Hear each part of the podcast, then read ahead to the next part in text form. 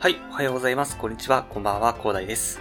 この番組ではですね、一級建築士、ブロガー、ポッドキャスター、セールスデザイナーの私がですね、日々の活動を通してサリーマンの方の人生が豊かになるために役立つ情報をお話しさせていただいております。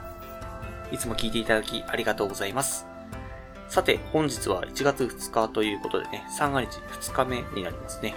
えー皆さんはどうお過ごしでしょうかね。まあ、私は昨日、奥さんのご家族をお招きしてご飯を一緒に食べていましたですね。ま本日は私の家族の家挨拶に行く予定でございます。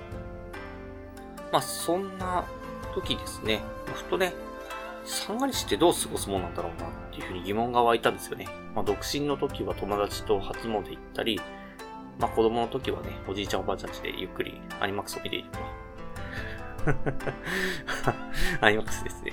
なんか本当の寝転がりながらね、ゴロゴロしてたという感じなんですけど、まあそんな感じで過ごしてたんですけど、実際どう過ごすのが正解なのかなっていうふうにふと思ってですね、まあ、ちょっと調べてみましたので、まあぜひね、正月三が日の過ごし方も、やってはいけないことについてはね、合わせてご紹介させていただきますので、正月三が日をゆっくり過ごしてね、まあ、今年一年幸福に過ごすための参考にしていただければと思います。はい。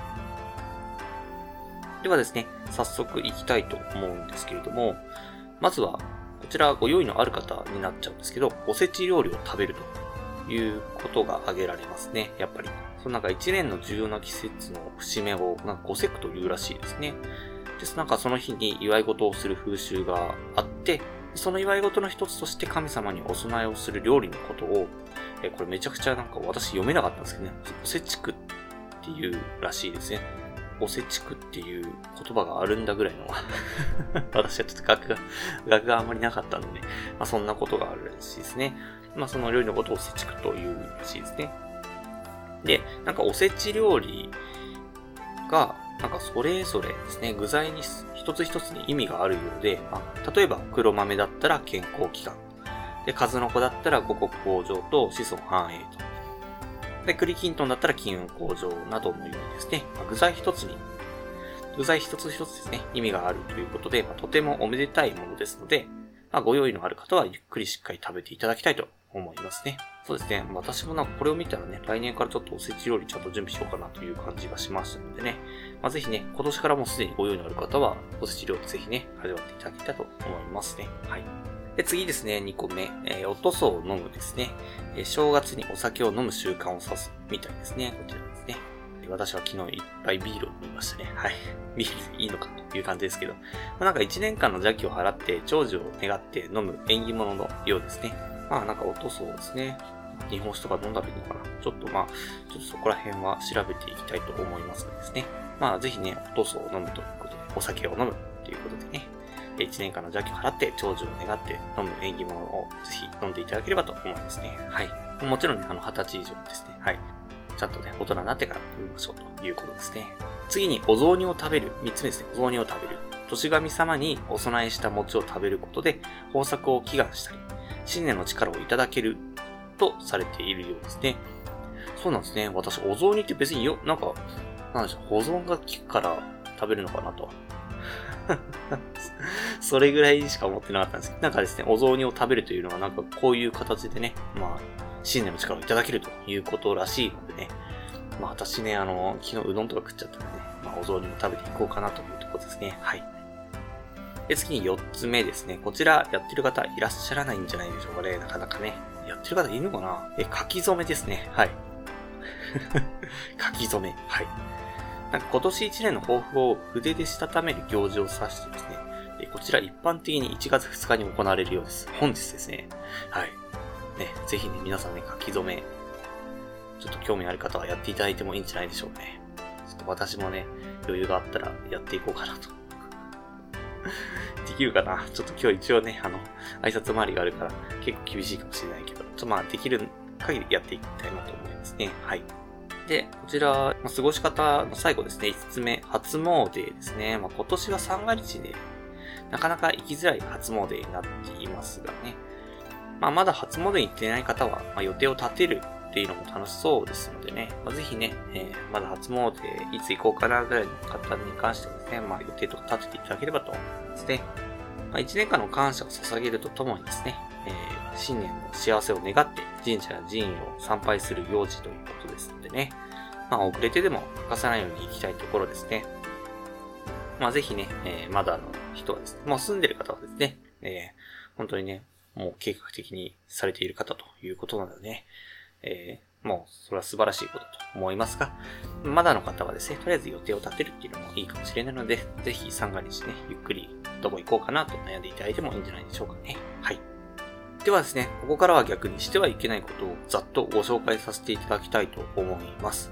ではまず一つ目ですね、お掃除をすることをですね、こちらはお正月に年神様が服を持って訪ねてきてくれると考えられていますので、まあ、掃除をするのはタブーとされています。まあ、なんかね、えっ、ー、と、大掃除はもう年末に住んでるというところがあると思いますのでね、まあ、ぜひね、えー、正月はですね、まあ、掃除はちょっと控えるというところですね。三が日ぐらいはゆっくりしましょうという感じですね。で次に水仕事をですね、水で洗い流すため、洗濯や洗い物などの水仕事もなんか縁起が悪いとされているようですね。まあちょっとですね、ちょっと洗濯物厳しいかもしれないですけど、まあなんか極力ね、控えるようにしていただければと思います。で次に火を使う料理ですね。煮物のようになんか火を使う料理はアクが出るので、アクを出さないようにするという意味でタブーとされているようですね。まあ、なのでね、まあ、まずお雑煮の汁でもでできてるものをとりあえずもちょっとぶっ込むというくらいだったらいいと思うんですけどね。なんかアクが出るような料理はしないような形でね、いきたいところですね。はい。で次に刃物を使うことということで、縁を切ることにつながると考えられていまして、で、怪我をせずに健康で過ごすといった意味合いからも避けた方がいいとされているようですね。なのでね、まあ、出来合いのものとかね、スーパーとかで売ってると思いますので、まあ、そちらで足りる方はですね、そこでやっていただいて、まあ、お雑煮とかもありますんでね、極力刃物を使わないというところですね。はい。次に、お墓のついで参りですね。